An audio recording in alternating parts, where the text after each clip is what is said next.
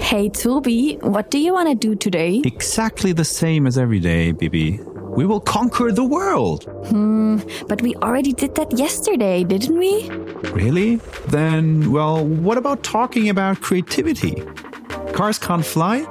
We show you that with creativity, everything is possible, and that this wonderful ability is in every single one of us. Listen now and learn more about your personal creative ability and its importance for you, for organizations, and for society. Hello, and welcome once again to our podcast, Talking Creativity. Here we are today in lovely Munich. It's not as sunny as expected, but it's still wonderful because we have two great colleagues here. One you already know, you should know, because Who's you that? listen to his lovely voice every single time you hear this podcast. Mr. Tobias Eisman, how are you today? Um, actually, a little bit tired. I woke up at 4.30 in the morning, um, had a shower, and I'm now into the mood of having those ice cold shower f- endings. I don't know, that's like train your body or like ice ice bath. Oh, I don't no. know. No, I would never do that. Yeah, I also was that was kind of that kind of person, but now I thought, ah, Toby, that makes you stronger. And then I thought, okay, let's do that in the morning. But 4:30 in the shower, like ice cold, that's really tough. And then I had a had to catch the train around And why did you have to 5:50. get up so early? Because I had a session actually in eight o'clock in the morning with our colleagues from Asia because of the time uh, difference. So I'm Um, your second second meeting then. Second meeting, yeah, basically. Not- It's not a meeting. It's rather like a really nice conversation. So it doesn't feel like work. But I'm I'm feeling comfortable, good. Just a little bit tired, Bianca. What about you? I'm good. Actually, I'm now I'm okay because I had to drive. In the very early morning, I was tired, but now it's okay. And I'm looking forward to our conversation. And I'm actually heading to another great trip on the weekend afterwards. so I'm looking forward to something. What is it? It's Berlin. Oh, I love Berlin. Oh, yeah, I That's love on my Berlin list. too. What's happening My, my wife's not been to Berlin before. No so, way. Yeah, and, and I mentioned, you know, before we were talking that she's an artist and there's a lot of good things to do Mm-hmm. in Berlin. For artists, I think it's a really great place Yeah. to explore and meet other artists as well. Yeah. Yeah. That's cool. Yeah, but dear listeners, you already heard the voice of our guest. Maybe you're curious to hear. It's Mark Zuckerberg. Uh, Elon Musk. Uh, Mark Who's is a good direction. we But- have uh, Olaf Scholz here today. Almost. Well, Should we at ask him, least- introduce him? I would say even more important than Olaf Scholz, right? Yeah, definitely. Yeah. Yeah. yeah, I'm, I'm going to tell my wife that later. I'm gonna send the recording over. Okay, let's start it off. We have a Let's few questions, I guess, right? Yeah, exactly. So, are you ready for some of some questions so that our listeners get to know you a little? Sure. Okay, let's start. First question: Where are you coming from right now? Right. So right now, where I'm coming from is actually here in Munich. So I'm living here for uh, a few we- a few months, working on the uh, Werner von Siemens Awards, and particularly I'm looking at looking at the accelerator category. So a lot of really cool cool things that we're doing with with Siemens Accelerator. Uh, but probably before that, because you can tell from my accent, I'm, I'm American. I'm uh, work in Siemens Technology in Princeton, New Jersey. Uh, do a lot of work on right now, especially with generative AI and, and new ways of, of teaching machines to, to be creative and, and design things and manufacture things. Nice. Sounds great. What did you want to be when you were a kid? Um, you know, it's funny. I, I I've always liked mathematics, so uh, the, the I've, it was just always my, my thing. So when I went to the university, it was still still that. Uh, I went into a, uh, started out as a math major.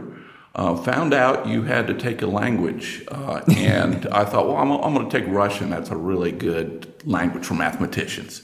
You, you you're forced to take a language when you take yeah, the major yeah, in, math. Americans, yeah. So Okay. uh, yeah, usually we don't. So yeah, so in, in that that department, and I studied really hard, and I, I have no talent for languages, and I, I did really bad, and it was like, oh well, you know, if I go to the engineering department, they don't have that requirement for languages.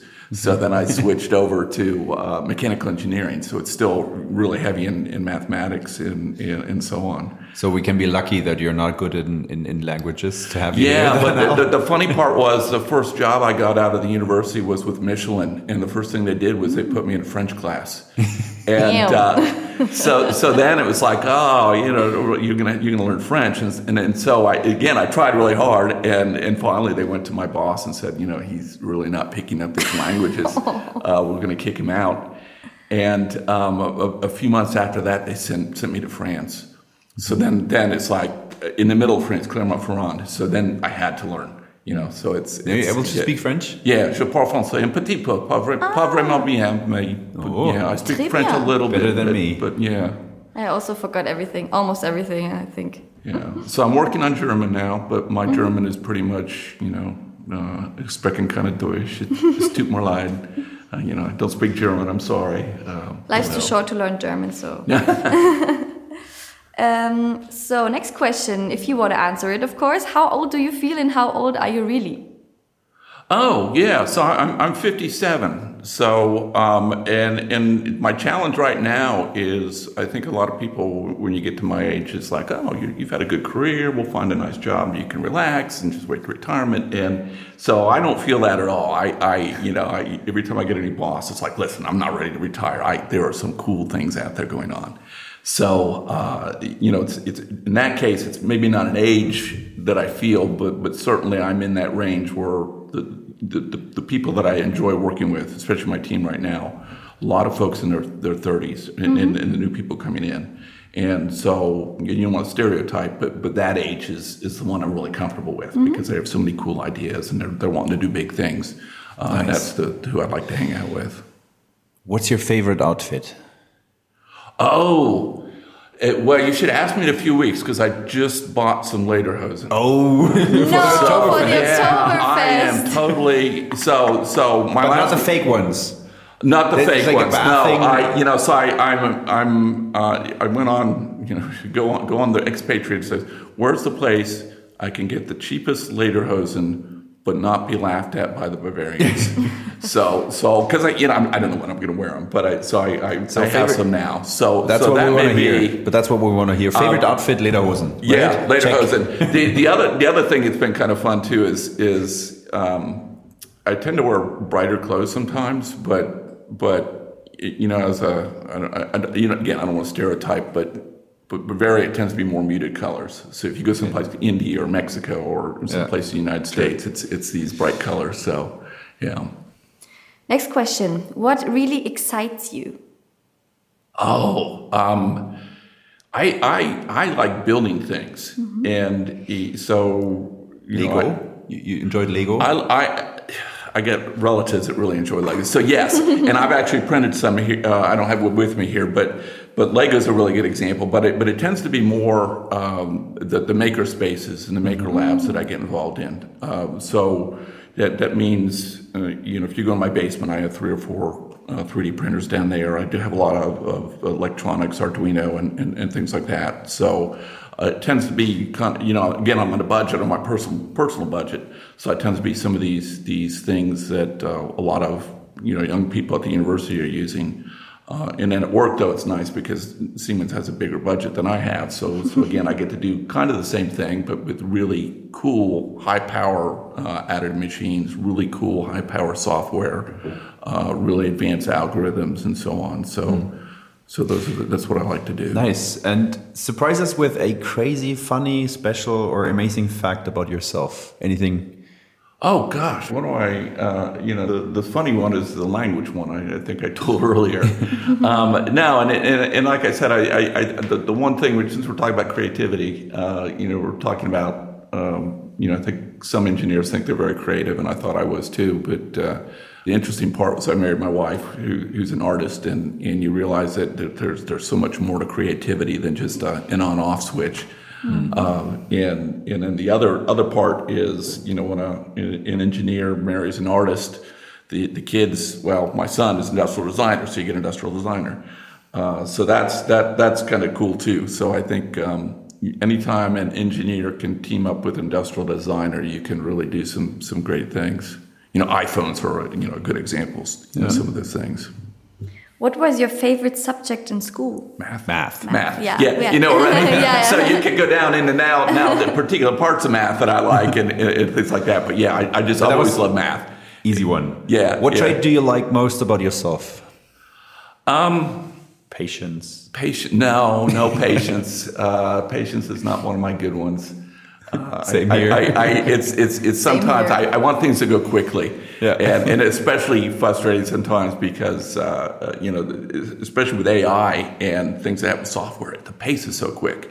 And so with Siemens, sometimes we, we tend to think a longer term. You know, because we're maybe focused more on you know developing trains and and and buildings that are going to be you could plan them out very very long term. Uh, so patience is not it. Um, the, the the probably the one that that I'm best at would be, you know, other than the, the math, would be the, the creativity, not creativity, I'm sorry, uh, collaboration. Okay. Uh, so th- this is how, um, you know, we mentioned Inventor of the Year in 2022. Um, and this was really for collaboration. So collaborated with universities, collaborating with uh, some other uh, companies as well. Um, here, the same thing. I'm, I'm talking a lot to folks in DIMC. I'm talking to people in DIFA.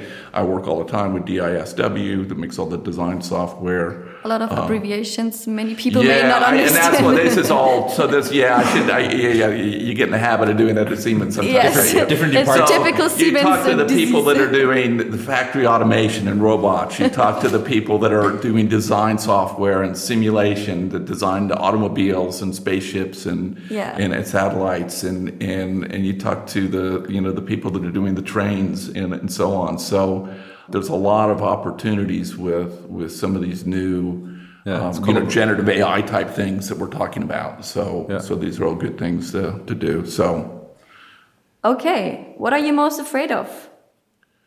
Oh, I don't know. I, I, I honestly can't really think of anything I'm, I'm afraid of right now. Something like heights or anything? Getting laughed or... at because of your Lederhosen? No, I you know that, that's a funny one because I, I think when I was younger I used to worry about getting laughed at, and now it's like, oh, you know, who cares Whatever. anymore? Yeah, it's like you know, yeah, it's like yeah, later hose, and I'll, I'll wear it, and and so I'll take a few more risks and things like that. I don't have not afraid of heights. Uh, you know, you- Spiders? When you're younger, uh, you you worry more about um, you know how how's my career advancing. Um, you know, in the United States, especially, maybe you worry about am I saving enough for retirement, all those things. So I'm kind of at the end now where you know I really like what I do. So there's there's no um, need to. That sounds really nice. yeah, yeah. But one question is it that because you're now very much exploring new technologies and stuff and also investing I think quite a lot of money on that.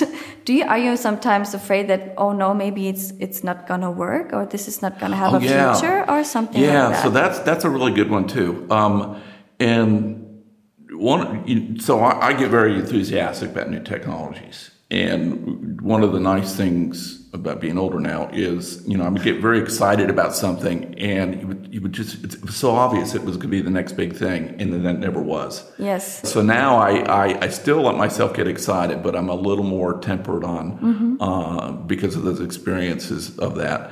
Um, but but the nice thing in in Siemens T is that we're a research group, so so we have to be looking at these next big things, and and even the the research may be this is this we, we need to research this, and we find out well maybe it's not going to be. Uh, Or maybe it's going to longer longer timeline, or, or other things like that. So, What is your best memory from childhood?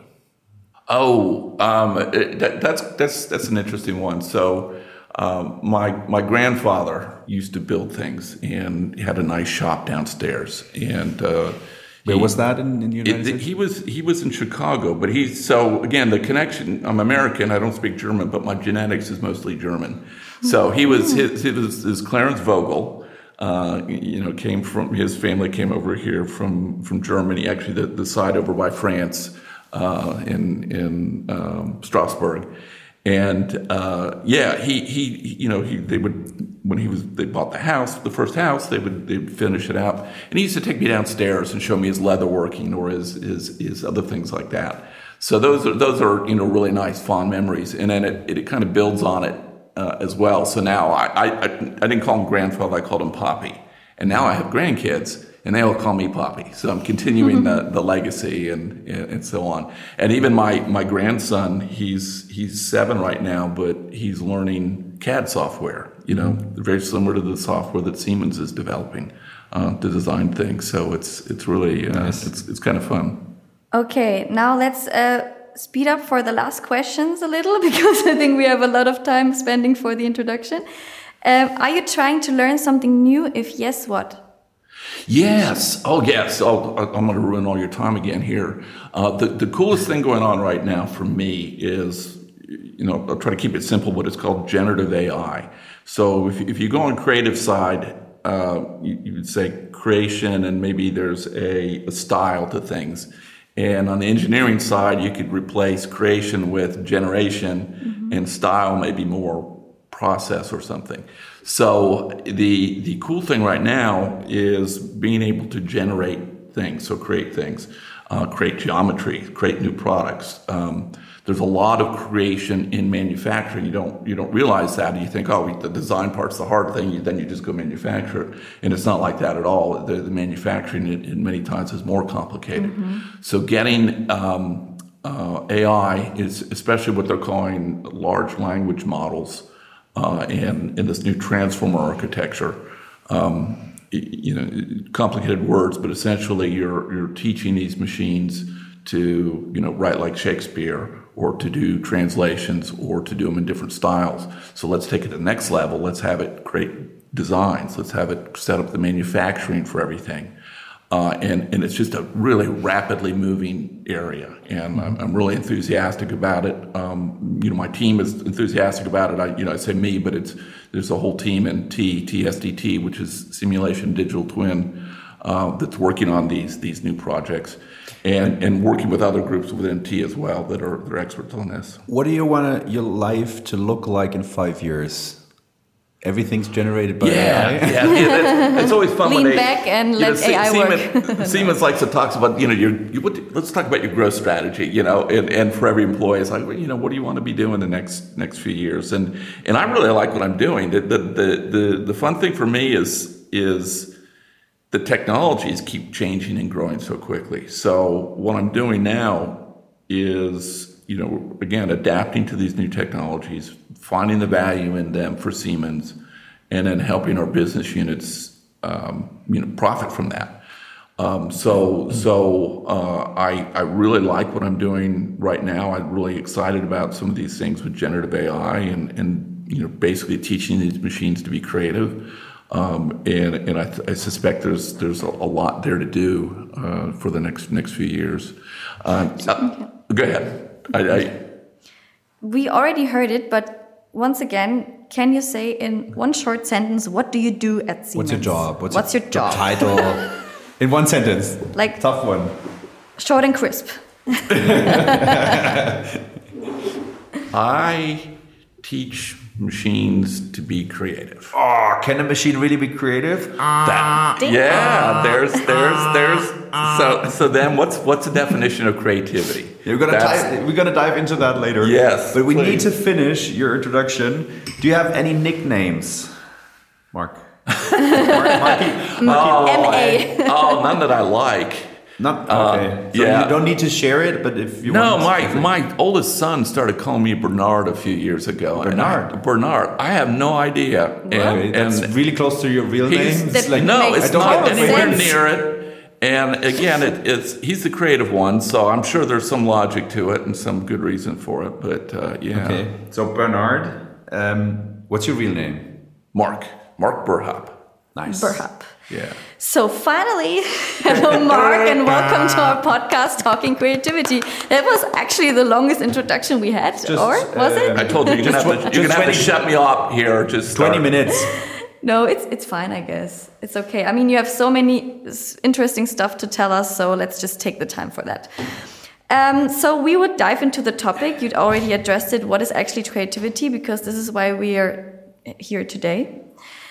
So you actually said it already. What does- what does creativity actually mean to you? How would you define Uh, it for yourself? Uh, I'll define it for myself, but I, I think the people listening, and I think you all in this room have a better better definitions than I have. But but here's kind of my where I'm at right now. I think there's a couple parts here. One one is this kind of this, this creativity of creating new ideas, uh, new art, new um, products that you didn't think about before.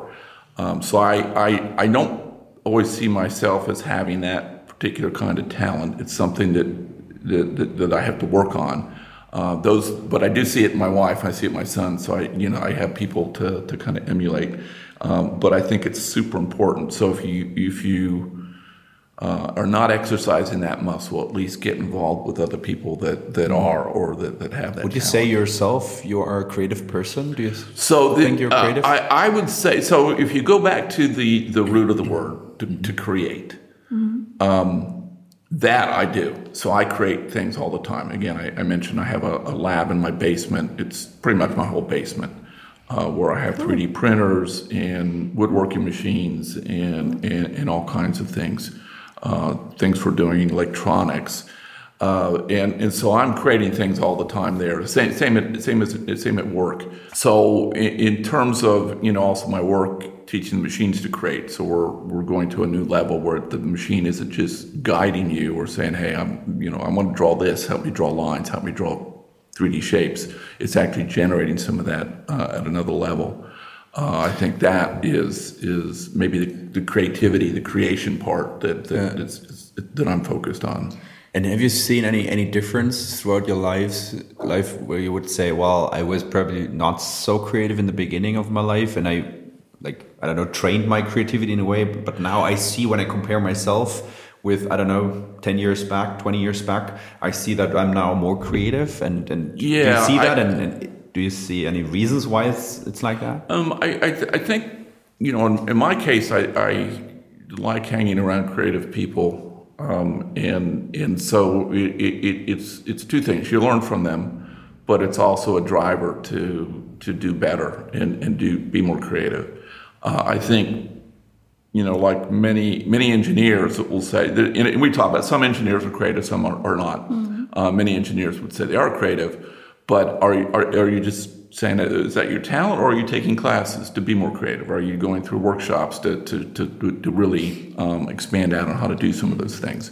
Um, so I, I would say those are the things that, that, that other people should be um, doing to really um, not just rely on their natural creativity, but, but also push it and exercise it and, and do other things there. Do you, oh, I'm sorry. I have a Maybe you question. have a- Uh, Yes, but uh, I, I assume you're working a lot with other engineers together. Yeah. So do you see that others do invest time in developing further their creativity during their work life or experience? Or because now you are really, I think, aware of you have to be creative or of your creativity itself. But what do you experience with other colleagues? How do they handle it and do they actually invest in their creativity? Yeah, I, I, I think as a as a group, engineers should invest more on, on these things, mm. or or if, if they don't invest more, they should you know collaborate more with people that, that are doing these things. So you say you sh- they should, so they actually not really I, I doing don't think it they right do now. it enough. Yeah, Okay, I, okay. I, I think that's a, a, a it's a hard thing because engineers tend to be very technical, and uh, Ah, thank you for, for telling that. oh really? Oh, it's, That's nice because that's Is that like what- a reason why we're here, and Well, it's okay, nice so we to need, hear. so unfortunately we, we could yeah, we should have talked before that, and then I can really be plugging everything here. But yeah, no, that's that's you know that's kind of my my my opinion too. Yeah. Um, but I, I would like to see more. Uh, you know, especially the really hardcore technical. So it's it's engineers and scientists. So I work with a lot of a lot of folks. You know, most of my group, you know, PhDs in in some technology. Um, but I, I think um, being able to solve a hard problem is, is only the first step. Coming up with something really creative, and, and then the problems that come out of that um, to solve are really the, the, the real fun thing. And, uh, do you also reflect because you're talking about your team, so you're leader of a team basically? Do you reflect on how you actually basically guide your team or orchestrate your team to be more creative, or how do you how do you do that as a no, leader? I- Anything so, you so no, I'm I'm I'm more of a you know I, I've been team leaders before, but at this time it, it's more collaboration. So I'm I'm uh, you know just we're, we're all working together. And, and the things we do, we, you know, are, are kind of basic things, but, but I have a bunch of, you know, colleagues that are, again, uh, uh, engineers and scientists go to the coffee pot. We, we, we make a ritual going to the coffee pot and talking, and we don't talk. We, we might talk about work, but it will come up with new ideas in there. Uh, which is, and even during COVID, we, we kept our, our meetings going uh, for a lot of those things. So, um, but it's always hard. you have kind of those rituals implemented. yeah, it's to- yeah, which is the way rit- exactly what it is. Yeah, it's, it's kind of a ritual. Now you don't get everybody showing up too, because again, it's it, that type of ritual is like maybe it's just a discussion of what you did for a vacation, but but maybe it, it's oh that's a really good idea. I, I didn't think about that funding opportunity with with DARPA. We have some really good ideas for it. So um, yeah, yeah. So I think some of those rituals are really good. It's actually interesting because you're taking time not to focus on really now is the time to be creative, but now is the time to get off of the things we normally do during our work life and let some time for our brain to also explore some other topics and this is how ideas also flow Yeah, exactly. Yeah, Yeah. what- what are the circumstances that make you creative or make your ideas flow? You, probably you can refer to one of those rituals you implemented where you're saying, hey, it's like, I don't know, more like a free setup and a Yeah. Um, very- uh, so so, uh, we had an interesting discussion um, at the, the Inventor of the Year award about that too. And where do you, where do the ideas come from? And and in one of the professors I work with is is like.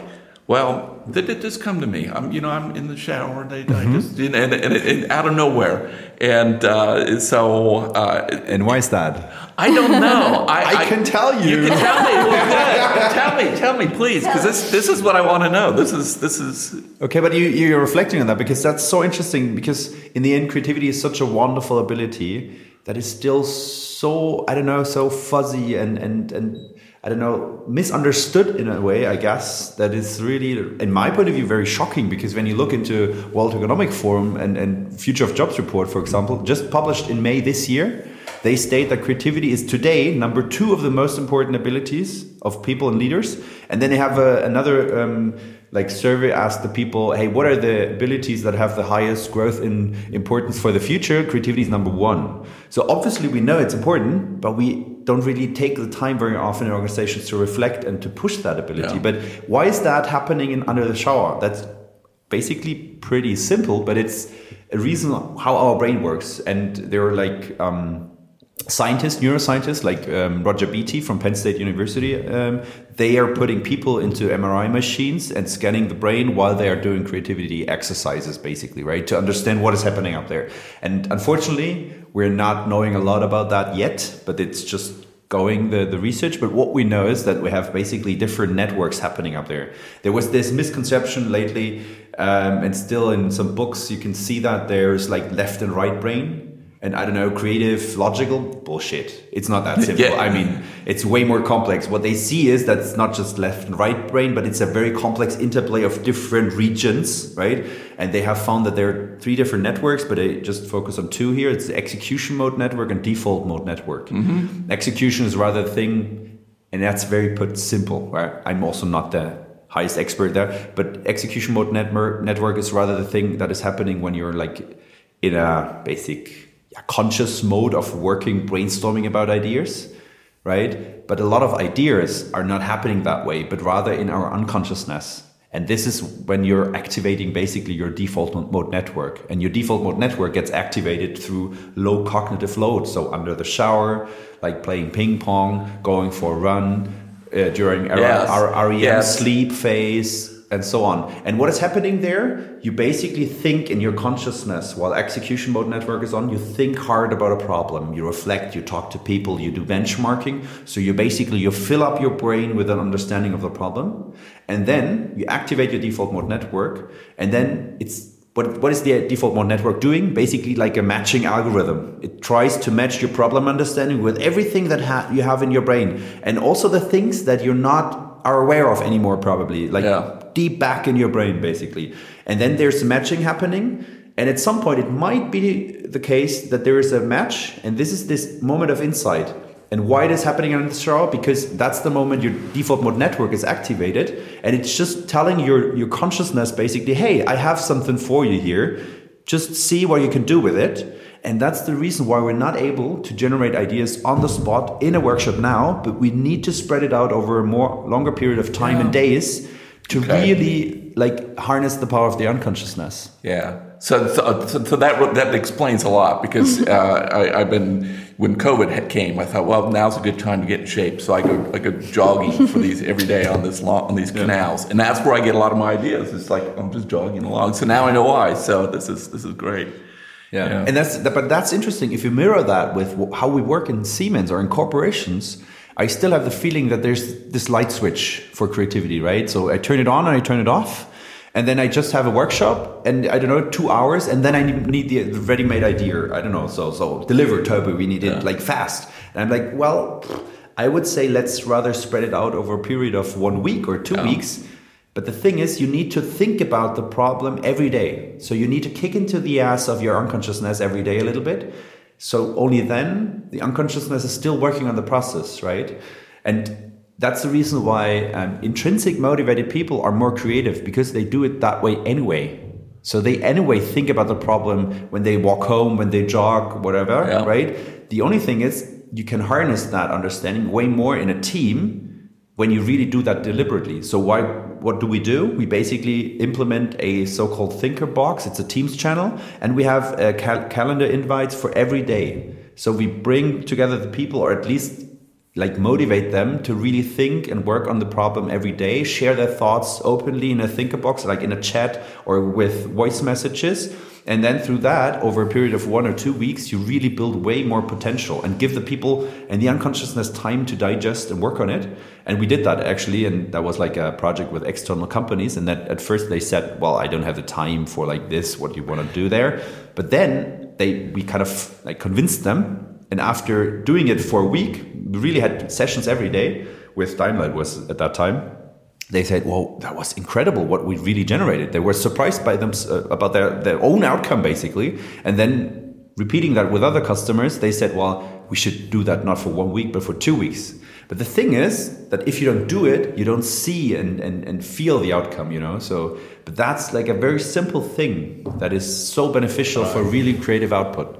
Yeah. So we're, we're going to talk later. Okay, it's a match. and done. Interviews uh, over. It's a done deal. I'm, I'm convinced already. So I just, we just, you just need to teach me now. So yeah. Okay, but now now let's talk about how you're being creative with your team and how you come up with new ideas. And maybe we can make it a bit more specific because you mm-hmm. already mentioned you were at the Inventors of the Year or last Right, year because right. you won. Because actually, by the way, for the listeners that do not even know what the hell is that, so Siemens has um, yeah One launched the. Inventors of the Year where they honor developers, researchers with big, great inventions in different categories. And your category was open innovation, right? Right, exactly. Exactly. And um, can you maybe tell a little bit more about it because you won it last year, right? Right, Exactly yeah. with your team.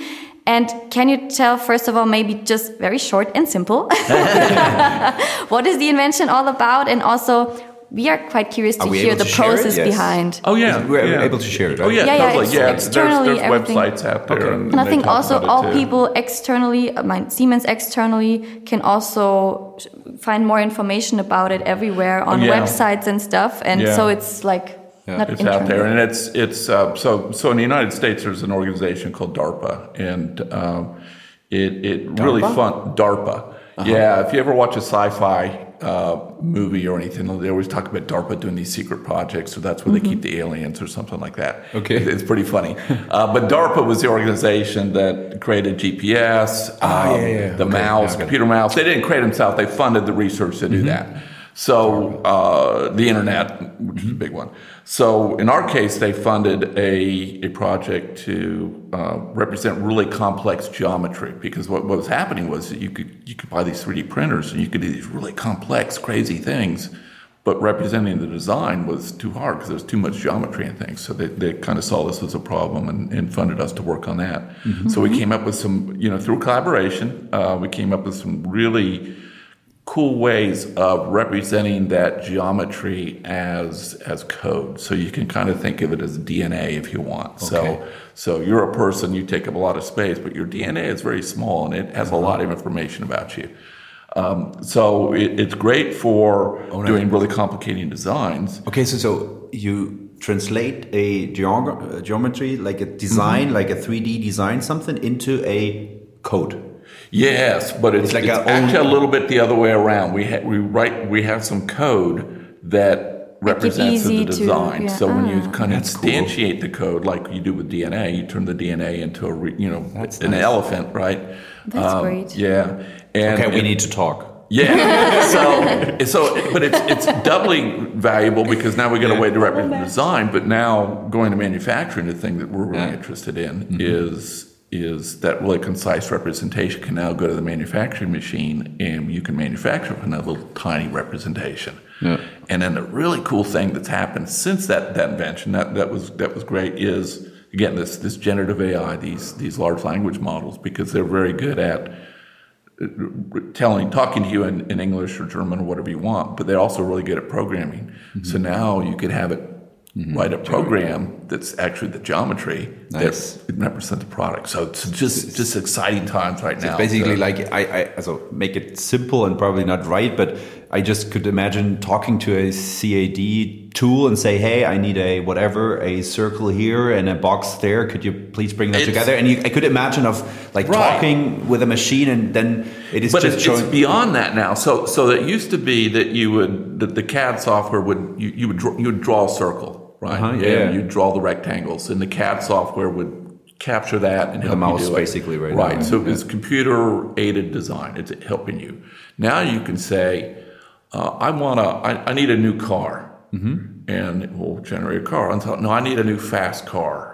and I need a new car that holds four people in red. So now you're just giving the requirements, okay. and it's going off and creating everything for you. So we're not there yet, right? Yeah, you can't you, you can't say here's the BMW I want uh, uh, with all these options.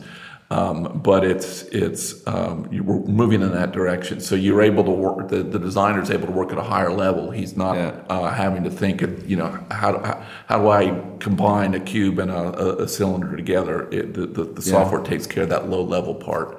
Yeah, but I, I, now understand your excitement about all that topic. It's so that sounds impressive. really nice. Yeah, yeah, yeah. interesting. Yeah. Can you take us on this journey a little? How did yeah. you actually come up to those ideas? I mean, you saw that there is a challenge for designers, and then what? What did you do? Yeah, it, it, again, this is this is where it's nice um, with these DARPA projects in that you you tend to um, you, you, work with other organizations, so it's all publicly funded. You know, and there's the same thing in Europe. There, there's publicly funded mm-hmm. research that we can we can do here. Um, so in our case, we we partnered with Georgia Tech University, which is mm-hmm. a you know very prominent university. Michigan Michigan State also very very good in terms of optimization. We've even we bought products that have come out of that university, um, and in Palo Alto Research Corporation. Um, so we we we had some really good people in all those organizations. They're they're all looking at different things.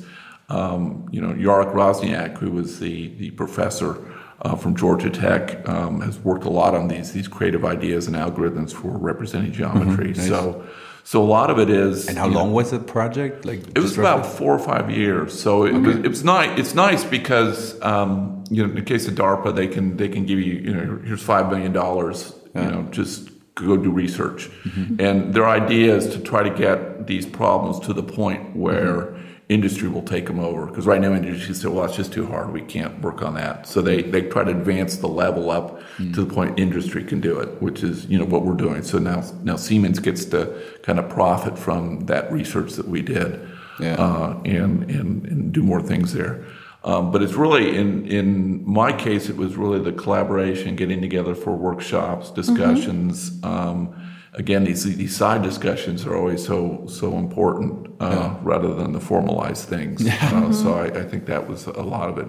And then we weren't the only team. There were other teams. You know. Um, folks from MIT and, and, and other universities uh, that had teams set up as well.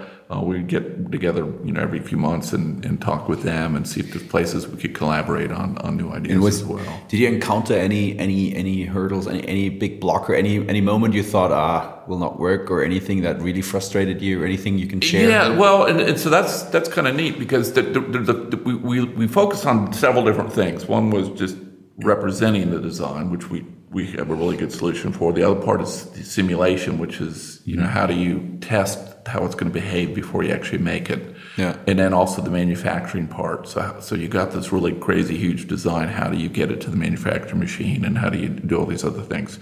One of the challenges, which is you know, was okay. Well, designers don't like to write code, and, and our representation yeah. was writing code. Yeah. And they, they prefer to work you know more visually on the on the screen. So so I don't think we you know back then we came up with the best solution to that. But then, you know, a few years later now, we're, again, we're talking with generative AI and these, these large language, ChatGPT, Llama 2, or, or a couple that, that, that I like, they can generate the code. So now you can go up and say, hey, ChatGPT, generate me some code that, that does this, yeah. this design. And um, so it kind of solves that problem too. So that, that was, you know, something that was a challenge, but but but you, you wait long enough and someone comes up with a, a clever idea to solve it. Nice. Have you developed the whole project during also pandemic times? So a lot of virtual meetings yeah, and workshop yeah, and stuff. Exactly. Yeah. So we, we we were fortunate that we started before the pandemic. Okay. Um, and and I, I remember literally sitting in, in dinner in Washington D.C. with the folks, which was uh, January before right right when the pandemic was starting, mm-hmm. but we didn't quite know how big it was going to be, so we were still traveling. And um, yeah, we were. It, it's kind of fun to talk with mathematicians on the pandemic because they they have all these numbers and and, and, a couple of people really predicted what was going to happen there mm-hmm. just from the math and, and how things spread and uh, and, and, the geometric growth. Um, so we but, were grounded already, so had the connection. Uh, so then we switch over to doing these these virtual meetings after that. Okay, um, but you develop actually the main things that so like the key parts maybe during pandemic times and uh, virtual yeah, meetings, yeah. especially.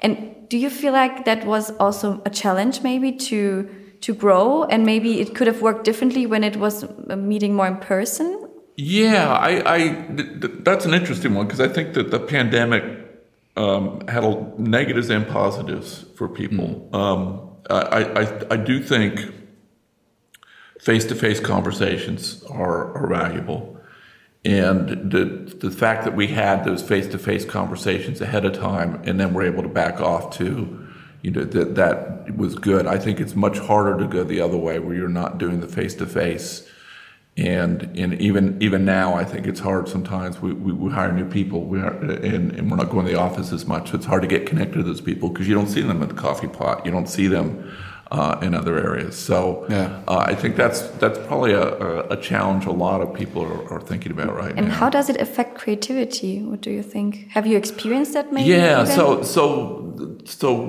one of the yeah I, I think one of the things that we that's a good question. I, am I'm, I'm trying to gauge whether, if I look back, were we more creative before or, or now? I, I, think there's some good tools out there that help. We do a lot with whiteboards and, and drawing pictures, but I, I think more creative tools would be good. Uh, you know, it, it's kind of interesting. We, we, one of the other topics we work on a lot is this industrial metaverse uh, mm-hmm. topic, and and I would would imagine that that in the industrial metaverse, you would have the opportunity to be more creative, but still be remote as well. Um, mm-hmm. At least in my personal, you know, my son and I will get on to one of these these tools, and you know, you can you can create you know sculpt things in the air virtually, and mm. and it's it's really pretty neat. You can do some really uh, um, creative things, crazy yeah. things, yeah.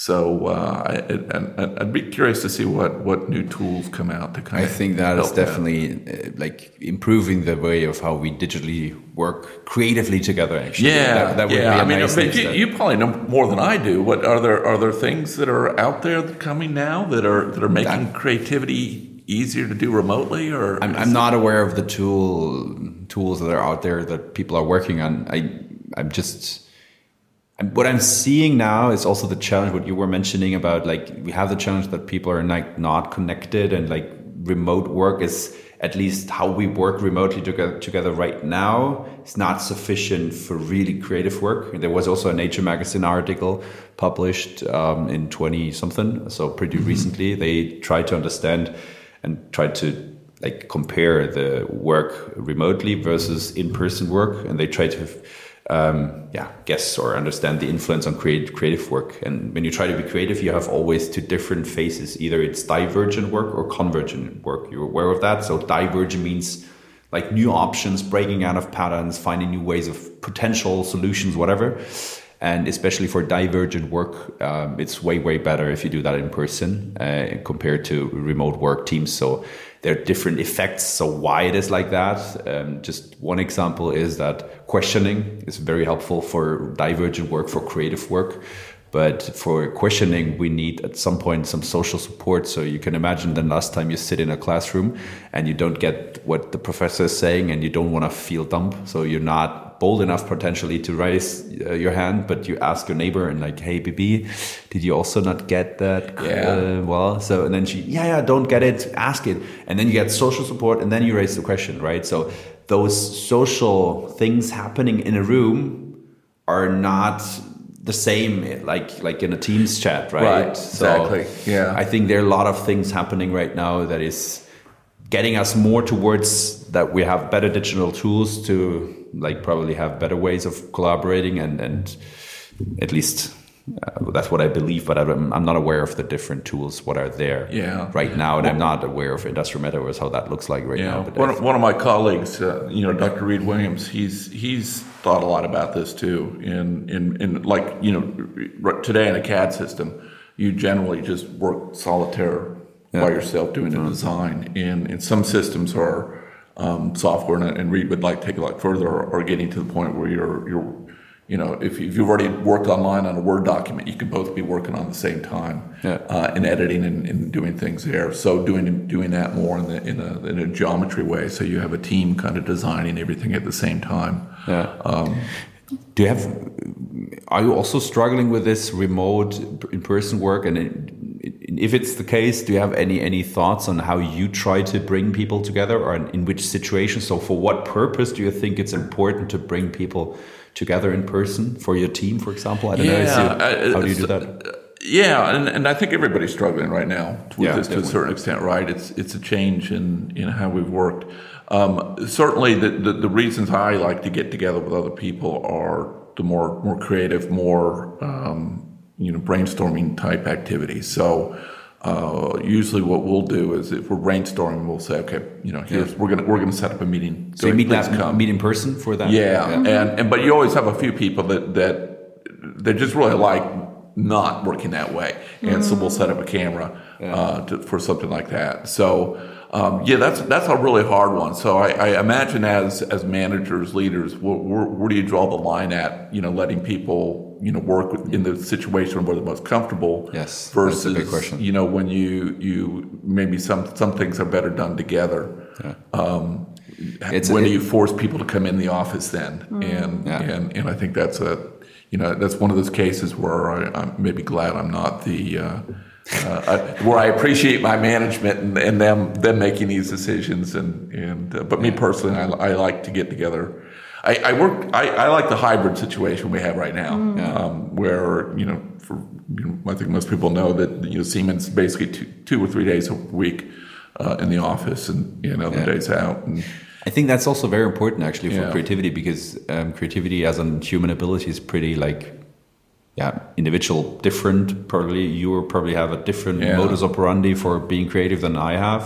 So there are people who are like having a lot of ideas while they talk to people in a workshop setup in person but there are also people who are like not having a single idea in such a setup and they all very often feel uncreative but that's not the case. The only thing is that they rather need like the silent room right? No other people and really think and then ideas are popping up. And i think especially for this uh, it's important to have this flexibility of how we work actually the only thing is and that's what we are trying to bring in now for like siemens and as the creativity lab to say but if that's the case, we have more responsibility for every individual, right? To also reflect on their very own personal ability as creativity, basically, and say, okay, how do I need to do that? Because it's no longer the way that people are able to tell the people how they need to work, right? But they need to find their very own way. So I think this is a big struggle because you have the individual like goals and aims and someone feels better if he's alone but they're also like the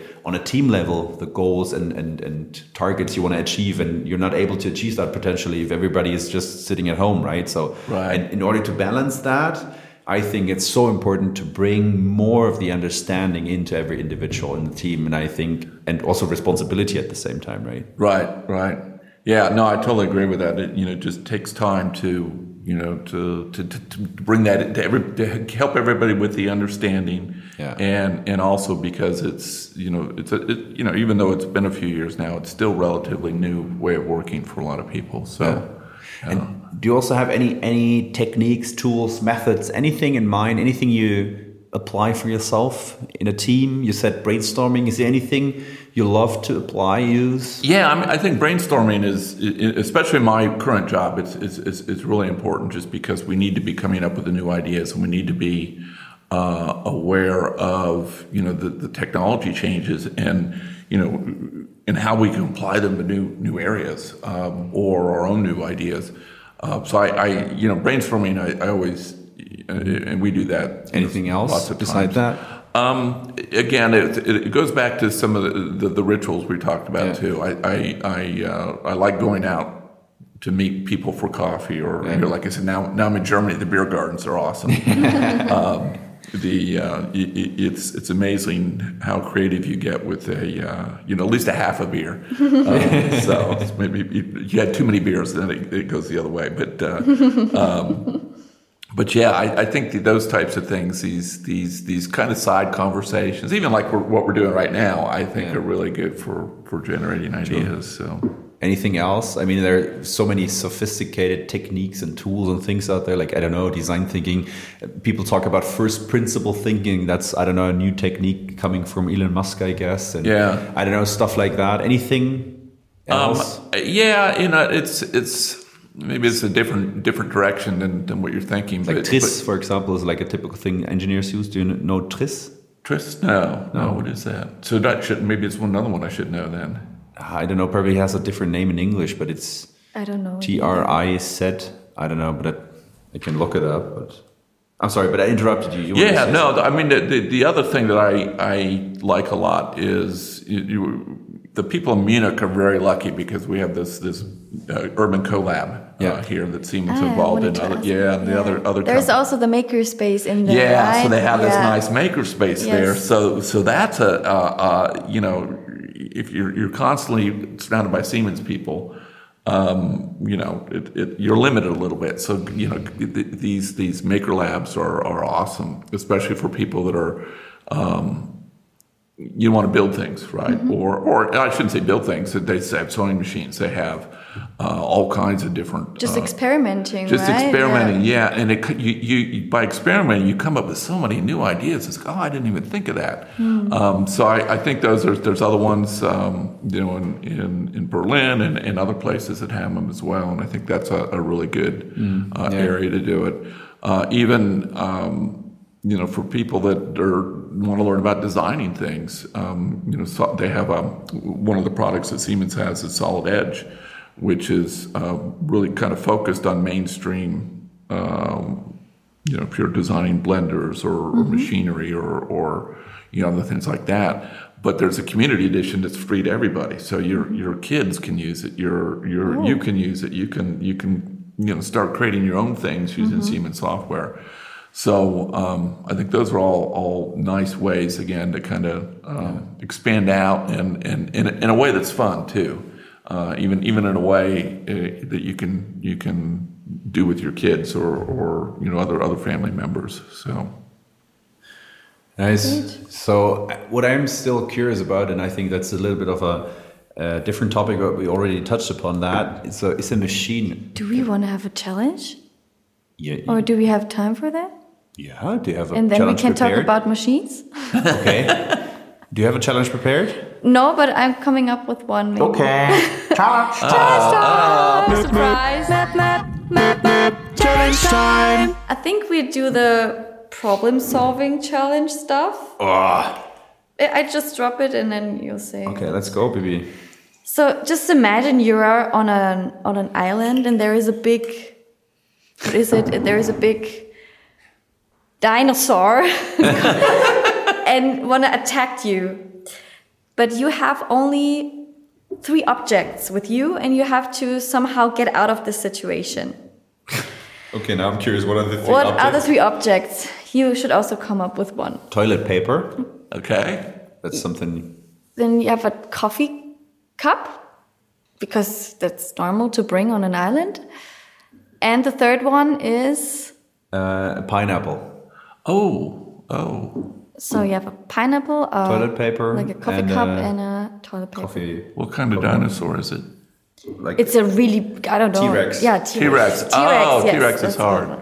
Because the first thing is I'm thinking, oh well, maybe maybe it's, you know it's a scary dinosaur, but maybe it's not really that scary. So, and and Yes, I, I like to is collaborate, so maybe I can get, maybe I get that Using your domestic strength. dinosaur to work with me, and maybe we can both get off the island some way. But the T Rex is probably going to be, you know, he's not going to want the pineapple to eat, so he's going to want to eat me. So that's a little Yeah, but probably you're gonna find a way to like make him as, as nice as a dog. Well, that was that, that, leash, that would right? be my, my first thing because Yeah. I I, I, I, lo- I I love dogs. I have we have we have three, and my wife. Yeah, we do a lot of work with these these shelters too. So uh, um, so I, I tend to see animals as happy things. I'm probably not a T Rex, but uh, you, never, you never know.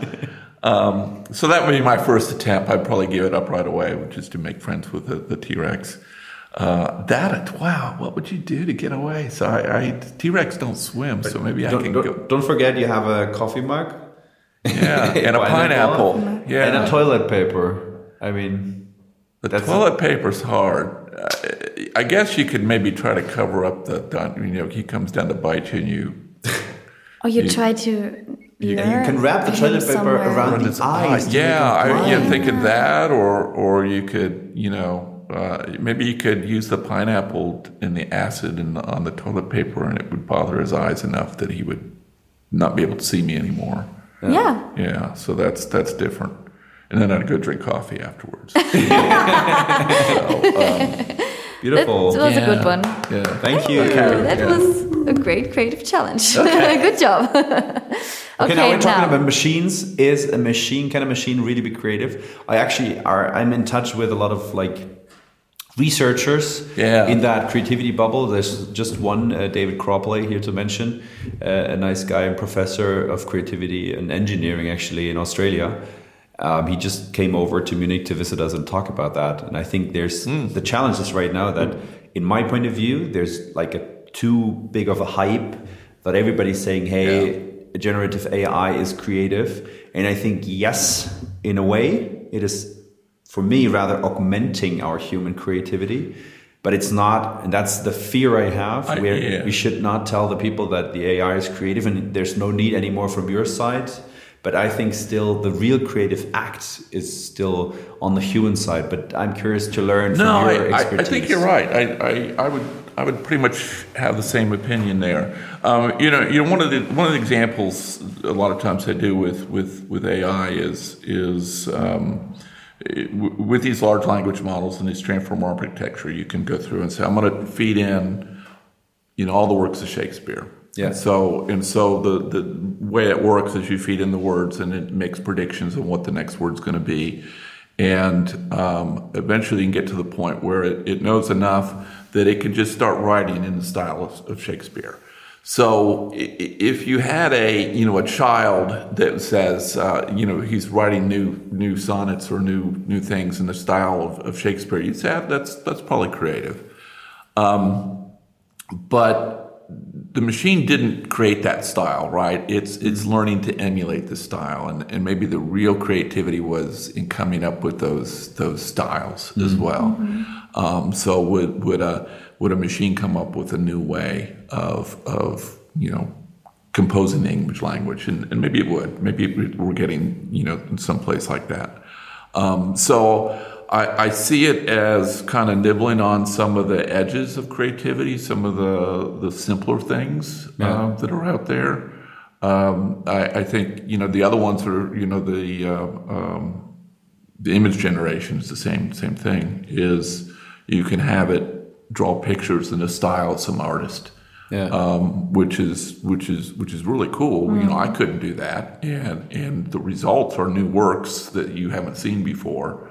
Um, but um, yeah, I, I haven't seen it go that next level of like, hey, I, it's, it's, it's this this machine is this whole new artist, Yeah. right?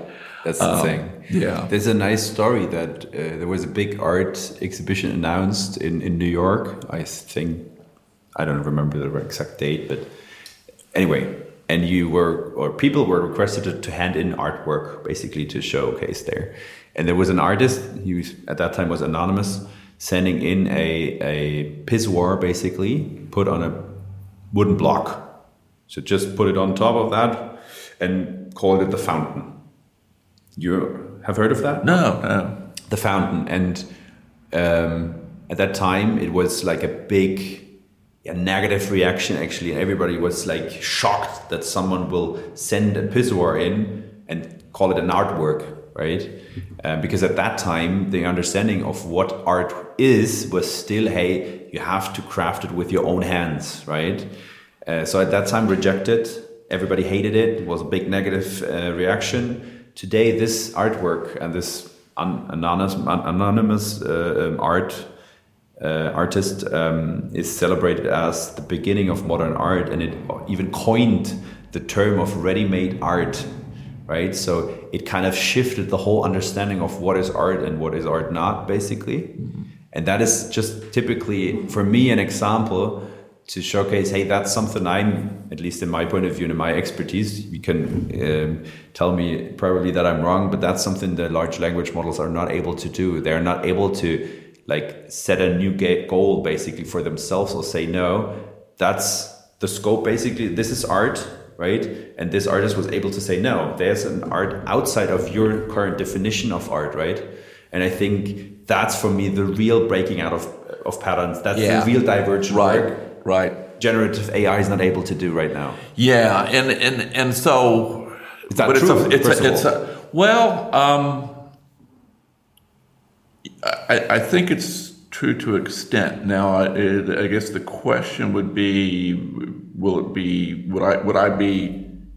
Right now, I say yeah, that's probably true, but I'm I'm gonna say it's I'm sixty percent sure. Yeah. And I wonder if in a couple years, with the way things keep developing, I'm going to be less sure. Yeah, that might be possible in the future, right? So so that's that's it, and and you see a lot of things that that are, um, again, because creativity is a spectrum. Mm-hmm. So you see it doing things that, that we would say if kids were doing, or or you know, I was doing, it, it, it can do a better job than me already. Now it, it can't get anywhere near the the the talent or the the the trained people that are at this level. yeah. um, So I'm, I don't know how far it can go. Is, is maybe the question for me. Yeah. Um, but already, uh, you know, me colleagues, uh, you know, if we need some fancy image for a PowerPoint slide, it's awfully easy to go out there and say, "Give me a high resolution picture." I actually did this as a presentation. I said, showing DNA turning into an elephant, and it came up with this nice image that I used in my presentation. So I, I was doing like computational design in New York, and I said, "Oh, I'll put that in there." So so that is is um, certainly beginnings of, of that. So Yeah, I think what's interesting is when I dive into that discussion of generative AI, is it creative or not? What I see, or what is it capable of doing?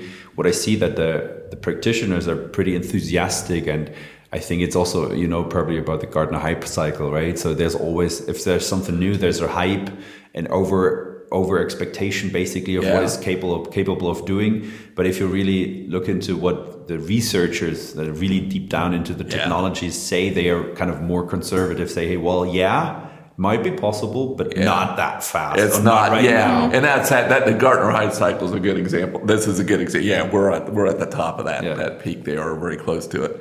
So yeah, it's uh, I have a lot of fun with it because sometimes it does these amazing things. And then I, I asked it one time to tell me who I was, and it was awesome because I, I've apparently started like multiple companies. Um, I'm, I'm, I'm this rich guy that uh, has tons of patents, and it was just this terrible. It was totally. It, it was wonderful. I, I wish it was all true, but uh, it, it was just so funny that uh, uh, you know they, they get these crazy ideas from it. So it, it has a lot of. Uh, there's still a lot of work to be done. Um, you know. Yeah. But what do you think in the end are the, the main benefits or main assets we as humans still have that machines will definitely not be capable of? Well, I, I would not say definitely uh, not capable of. The, the, the things that I think are still the, the challenge. I think the technology of larger language models right now is, I guess, what we should talk about. What is the limitation of this technology right now? There might be a new technology, and I think there are Yeah. already endeavors of starting I- a different approach, right? So, so they, they do a lot of things that, that appear to be creative, but are they really creative or are they just doing um, things that look that way? Um, and I think that's that's kind of the the interesting, you know, is is is these are these large language models really working like the human brain? And I think most people will say no, they're not. Now they're generating something that's that's some of the same outputs, which is kind of interesting. Um, I, I think certainly creativity is one of them, especially the higher level of, of creativity.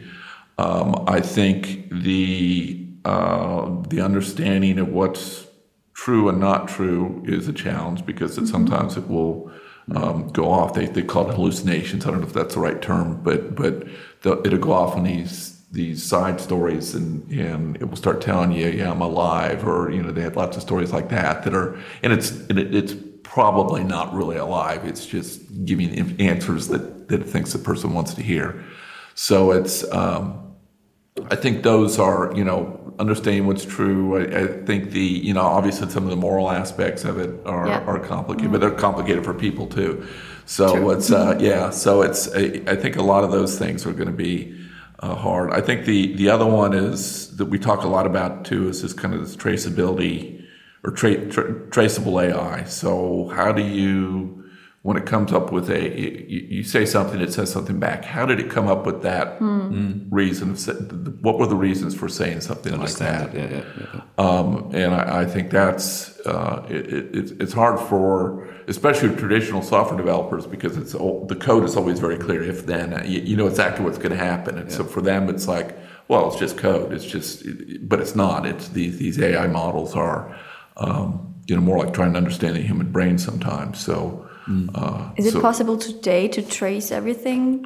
back no, forward? no, it's right? it's it's a it's a it's a lot like uh, you know with people. It's like you know why did they say that? And, Yeah. and, and even if you had all the instrumentation Can I go on your into head the brain? and everything, yeah, it's like uh, y y th- there's so many things that, that Yeah. contribute to it. So you you can't. Um, it, you can't always trace it, so that that's a challenge. Um, the the other, you know, another challenge is, you know, these things learn, but what are they what are they learning from? So you have data that's you know could be biased. You have data that is proprietary. Um, and you know or should should you be training on proprietary data? Because that's someone else's data right? And and uh, boy it's, it's it's a complicated thing uh, right now. So so as a researcher i'm kind of glad i'm more focused on some not simpler problems or hard problems, but but geometry, right? That's Yeah. not a people aren't too worried about, um, you know, what what geometry I create. But some of these other things is is uh, much more challenging. Nice. But I think super exciting to be in that time right now to explore Oh, yeah. all these different kind of Oh, it's- possibilities it's- and all this stuff. So It is, and, it, and it's all you know. That, that's a nice thing about. Uh, it's all cyclical, right? And Yeah. and so a lot of these these geometry problems that I particularly like, uh, we were in kind of a lull, like we kind of understood it a lot, and and then I I, I, I, I always t- say that the 3D printing people, the people doing additive manufacturing, they're my best friends because all of a sudden they created all these new problems on how to represent geometry. So now I can focus on the geometry again. And then now the AI again. Um, you know, how do we get AI thinking about you know, the 3D space and and creating things and uh, beyond just text and, and pretty pictures. So. Uh, you know, and, and Definitely an interesting time, right? yeah, A and even and then, then the other side is how do you make sure Siemens stays stays on top of these things too? Because with that that that's that's a lot of disruption out there uh, for all these companies. So not just Siemens, but any So company's we got to need be more, even more creativity. Yeah, seriously, that, I, I I think Yes, you're you're exactly right. That's, Yeah, after uh, this, probably, I mean, looking at the time, we're coming, I guess, uh, uh, more and more to the end of our podcast session, even though we could probably continue forever talking about that because it's super interesting. But after this discussion, you're a little bit of an insight in what is creativity, our discussion on also generative AI, your uh, like impressive experience of, of all what you did in your life, and now this this hot topic. What do you think is is a company such as Siemens already doing enough for creativity? Should we foster that? Is that is that something? What do you think? Ma, uh, Yeah. we should we should invest more. Oh, yeah, Where well, we, I- like like a status quo. What do you? How do you perceive the status No, quo? I, I think I've already you know kind of said that earlier. Was that, that I, I, I do think we should focus more on creativity, just because. Um, and and, I, and this isn't you know just Siemens. It's you know probably most companies. Um, just just because things change so quickly and are changing faster and faster. We're accelerating. So you you have to be able to come up with new ideas very quickly and um, you know from the idea to the creation of a product that you sell or software that you sell, you have to be able to do that very quickly. Um, so I, I think that's a, a really important thing. It's not the it's not the, the same. You're not like you're doing the same job like you've been doing for the last ten years, right? Um, Yeah. So yeah, I, I, and I think creativity is a, is a huge part of that as well. Um, yeah, and it's always you know I, I, I always want Siemens to go faster. That's my my always and, and, and again anytime you're in a big company, uh, it's it's it's it's it's a challenge. But uh, yeah, Okay, so still a lot of work to do. And Yes, I think is. we need to partner up to support that endeavor. But great that we had a match today. Yeah. yeah. you, you're al- always the master of ceremony, Bianca. Yes. What's the famous last question? the last question for yeah sharing to our listeners? What would you recommend them to when it comes to creativity? What would you give them as an advice? Um, that one is just get out there and experiment and try things. That's that's really the, uh, the the main thing. And there's so many opportunities out there to do that uh, at all levels, right? So.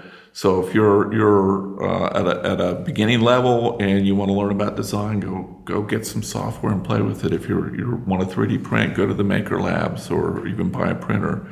If you're you're at higher levels, um, you know, let's say you're at Siemens or, or some other big companies where you're thinking about how, how we can we manufacture better? You know, come talk to, you know, in our case, come talk to Siemens T uh, about some of the things that we're working on there. Um, there- there's just a lot of, um, again, things are moving quickly. Uh, we're, we're working very hard to stay on top of it. And uh, that, that, those are kind of the things I would think about. Great, lovely, right?